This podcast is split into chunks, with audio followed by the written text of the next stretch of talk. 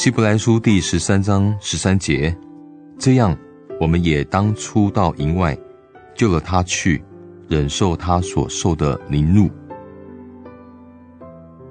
耶稣在犹太人的营外被弃绝，在营内他们过着制定的宗教生活，甚至有各种各类的罪。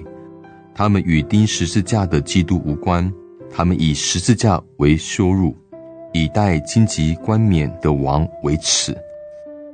因此，基督在营外孤孤单单的被弃绝，但神的子民却得到劝勉鼓励，让我们出了营外，救了他去。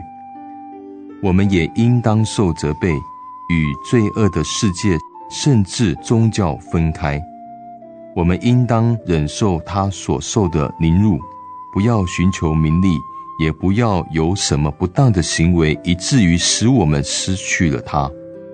我们不要逃避十字架的责备和羞辱，也当出到营外，忍受基督所受的凌辱。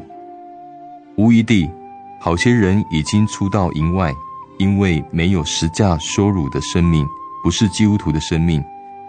基督曾被世界弃绝，让我们救了他去。